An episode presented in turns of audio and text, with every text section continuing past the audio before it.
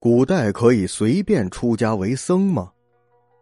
在古代，你想要出家可不是那么容易的事儿。在许多电视剧中，我们都会看到，一个人因为受够了凡尘中的勾心斗角而选择出家。但是，真正在古代，出家其实并没有那么容易。在古代，倘若你想出家，可是需要做好充足的准备的。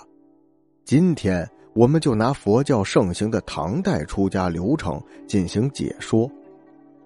在唐代，人们究竟是如何出家的呢？如果你身处唐朝，想要出家，首先你需要具备当代的出家许可证，这是唐朝人出家的第一道门槛那么，当时所说的许可证究竟是什么呢？用唐朝人的话来说，便是当时的度牒。想要拿到这张度牒可不是那么容易的事儿，在拿到度牒之前，你需要具备一定的文化素养。如果能够熟读四书五经，那样最好。此外，你也必须要有钱来换取这张度牒。唐代的度牒是由祠部分发的，祠部是当时管理全国僧尼道士资料的机构。只有在特定时期，祠部才会将印有官印的空白度牒下发到地方。获得度牒的几个条件，我们来看一下。第一个就是熟读四书五经，在古代读书人本来就少，能够熟读四书五经的人则少之又少。第二点，你得有银子，想要获得一张度牒，您得掏不菲的价钱。这个价钱一般家庭可是承受不起的，这是因为在唐代，如果你真的出家当了和尚，就不再需要向国家上交税赋徭役了。这就相当于你的出家使国家损失了一笔从你身上的应收资产，因此这一份度牒的价格需要与你未来上交的钱相平等。除此之外。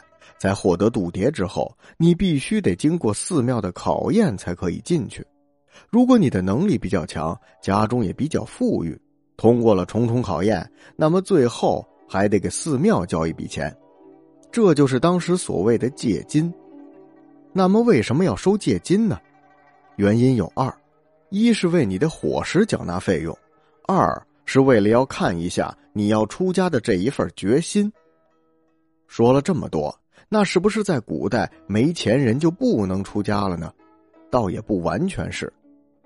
古代也有类似于我们今天勤工俭学的方法，只要你诚心出家或戒师认可后，同样是可以出家的。虽然你最后可以出家，但是寺庙并不是你自己可以选择的。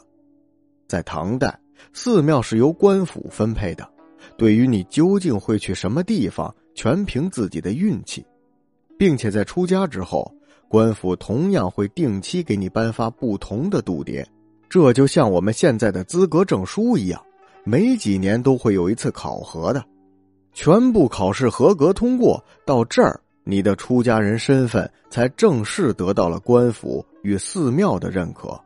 说了这么多，你是不是对在古代出家当和尚有了更透彻的认知了呢？